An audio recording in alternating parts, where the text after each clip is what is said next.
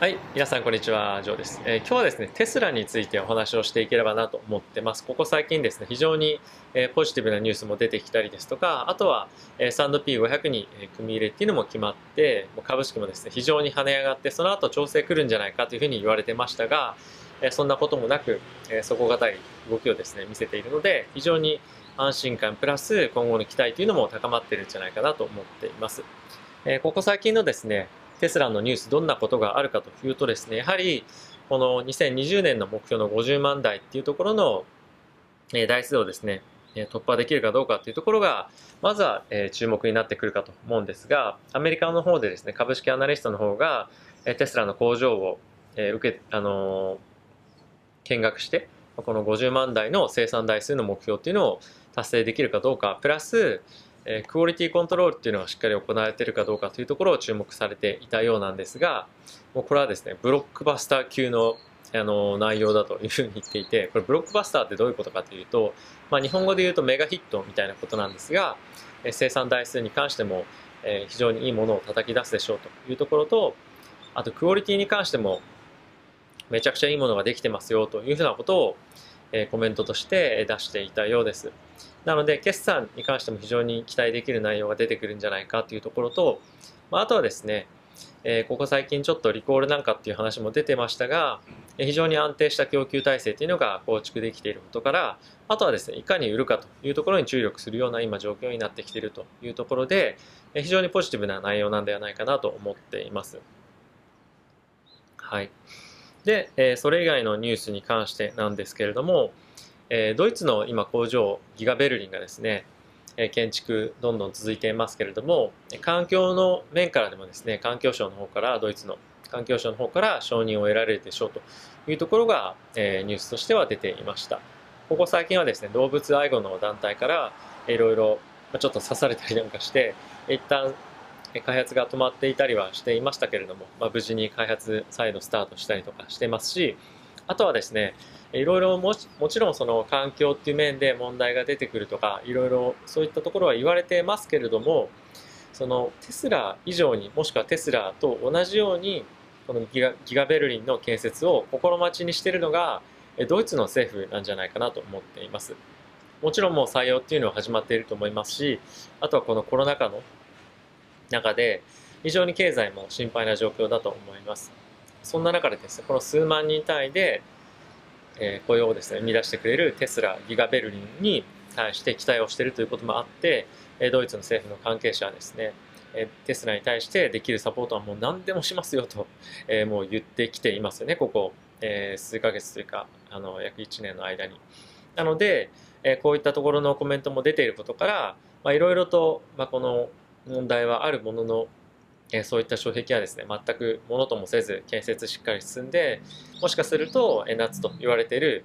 え完成まで、え待たずに、えまあ、早期に完成っていうところもあり得るんじゃないかなと、個人的には、え思ってますし、そういったところを期待したいなというふうに思っています。でですね、え来年の、え計画として、今後どういったところに構造の、工場の建設をしていくかというところが期待されるんですが、まあ、ニュース期待されますが、す、で、にですね、インドに関しては、えー、イーロン・マスクもですね、インドは将来行くよというふうなことを言ってるというところ、プラス、えー、インドのですね、す、えー、で、に政府からも、えー、コメントいろいろ出てまして、2021年に、えー、テスラはですね、インドに工場を建設始めますよというところを言っていました。であとはですね、え、工場だけではなくて、研究開発の拠点も構えますということも、言ってますね。で、来年の、夏ぐらいにはですね、テスラも販売をインドで始めるということも、す、で、にニュースとして出ています。で、このインドはですね、もちろんインドの会社も、えー、いろいろと EV 関連開発してるんですけども、やはりですね、テスラと協力をしていきたいというところが非常に強くあるということと、あとはですね、EV をインドの一大産業にしたいというところが、やはり気持ちとして持っているようで、今後5年間でインドは世界で一番の EV のハブになると、え生産もそうですし研究開発というところでも世界一の地位を築いていきますよというようなコメントが政府関係者から出ていました。これは非常にテスラに対しても、え大きく前向きなニュースだと思いますし今後もですね政府と協力してそういった体制っていうのを構築していくためにいろいろ恩恵を受けるんじゃないかなと思っています。で、今後まだ、え、こういったニュースがですね、えー、まあ、なんていうんです盛んに出てくるようなタイミングではないですが具体的に生産台数がどれぐらいになるのかとか、えどういった計画なのかとかそういったところがですね詳細に出てくるようであれば大きく株価にも、えプラスになるような要因になるんじゃないかなと思っています。え今ですね正直テスラにとってえ後ろ向きなニュースとか不安要素ってそんなにないと思うんですよね。唯一あるとすれば、えー、オーダーに対して今答えられない、えー、生産状況というところが一番問題ないんじゃないかなと思っています。なので、えー、今はですね、1年に1つずつ工場の建設というのが進んでますけれども、まあ、今後どっかのタイミングで1年に2つとか、まあ、そういった、えもう少し早いペースでの工場の建設っていうのが計画として出てくる可能性はあるなと個人的には思っています。でそういうふうになれば株価もですね、さらに押し上げの要素っていうのにはなるんじゃないかなと思ってますし、あとはですね、バッテリーの開発関連のニュースっていうのがおそらくまた決算のたびにいろいろと出てくるとは思いますので、前向きなニュース期待できればなと思ってます。僕らも、僕らというか僕もテスラホルダーでもありますし、やはりですね、このイーロン・マスクが作り上げているテスラっていう会社の、未来とか、えー、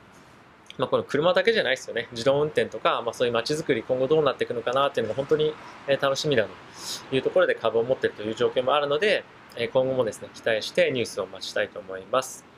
えー、こういったニュースまた、えー、たまにですね、皆さんにお届けできればなと思ってますので、今後ともぜひ見ていただけると嬉しいです。ということで、えー、また次回の動画でお会いしましょう。さよなら。